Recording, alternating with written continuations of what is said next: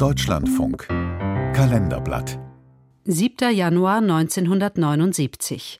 Vor 45 Jahren stürzten vietnamesische Truppen den kambodschanischen Diktator Pol Pot. Ein Beitrag von Otto Langels. Sie haben Fotos von mir gemacht. Von uns allen haben Sie Fotos gemacht. Ich glaubte nicht daran, dass ich länger als zwei Wochen überleben würde.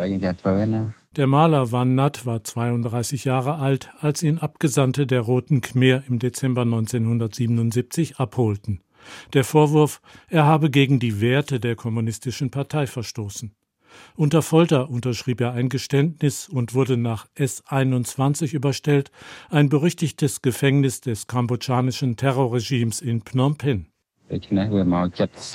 Die erste Frage, die mir die Roten Khmer stellten, war, Kannst du malen und wie lange malst du schon? Sie wussten wohl, dass ich ein Maler war. Berichtete Van Nat Jahrzehnte später in einem ARD-Interview. Einen Monat lang schlief er angekettet an den Füßen, nackt in einem Raum mit 50 anderen Häftlingen. Dann befahl man ihm zu Propagandazwecken Porträts des gnädig lächelnden Pol Pot zu malen, des Führers der Roten Khmer. Sie sagten, ich solle weitermalen. Ich wusste, sonst würden sie mich fortbringen und töten. Wir Gefangenen durften nie mit anderen reden, niemals widersprechen. Vor der Herrschaft der Roten Khmer war Kambodscha lange Zeit eine französische Kolonie gewesen. 1953 erhielt das Land seine Unabhängigkeit und blieb zunächst von den militärischen Konflikten in der Region verschont. Der Potsdamer Historiker Bernd Stöver. Kambodscha war eine der großen Hoffnungen für eine demokratische Entwicklung in den 50er Jahren. Aber das Land ist zerstört worden mit der Einbeziehung in den Vietnamkrieg. Denn die vietnamesische Befreiungsbewegung der Vietcong nutzte Kambodscha als Rückzugsgebiet, woraufhin die US-Amerikaner den Osten des Landes systematisch bombardierten. Das mit den USA verbündete kambodschanische Militärregime stieß auf den wachsenden Widerstand der Roten Khmer. Die kommunistische Guerillatruppe fand zunehmend Rückhalt in der Bevölkerung und übernahm 1975 die Macht in Kambodscha. Der Chefideologe Nuon Chea erklärte später zu den Zielen der Roten Khmer Wir wollten einen friedlichen Staat, Unabhängigkeit, Neutralität und Souveränität. Außerdem sollten die Menschen in Kambodscha genug zu essen haben. Wir versuchten dieses Ziel Schritt für Schritt zu erreichen. Doch tatsächlich errichteten die Roten Khmer unter ihrem Anführer Pol Pot ein blutiges Terrorregime, das als Steinzeitkommunismus in die Geschichte einging. Städte wurden entvölkert, die Bewohner mussten als Klassenfeinde zur Feldarbeit aufs Land ziehen, moderne Institutionen wurden abgeschafft, Intellektuelle sofort erschossen oder erschlagen.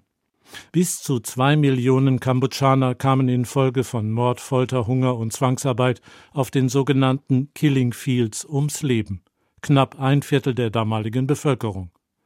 Nach wiederholten massiven Angriffen der Roten Khmer auf Dörfer im Nachbarland Vietnam marschierten vietnamesische Truppen Ende 1978 als sogenannte Befreiungsbewegung in Kambodscha ein und besetzten das Land binnen weniger Tage. Am 7. Januar 1979 berichtete der Südostasien-Korrespondent Eckhard Budewig unter Berufung auf einen lokalen Rundfunksender um 12.30 Uhr sei die Fahne der kambodschanischen Befreiungsbewegung auf dem Phnom, dem Wahrzeichen der Hauptstadt Phnom Penh, aufgezogen worden und damit sei das ganze Land befreit worden. Als die Vietnamesen in Phnom Penh die Tore des Foltergefängnisses S21 öffneten, bot sich ihnen ein Bild des Grauens. Nur sieben Häftlinge hatten S-21 überlebt, darunter Van Nat. Seine Rettung waren die Pol Pot-Porträts. Die Bilder schmückten die Wände von Parteibüros und Versammlungshallen. Damals im Lager habe ich versucht, mich nur auf das Malen zu konzentrieren. Es war sehr hart für mich wegen der vielen Schreie der Gefolterten. Ich habe versucht, trotzdem meine Pol Pot-Bilder abzuliefern, die Schreie zu ignorieren. Van Nat verarbeitete die schrecklichen Erinnerungen, indem er die Foltermethoden in drastischen Bildern festhielt. Er starb im Jahr 2011.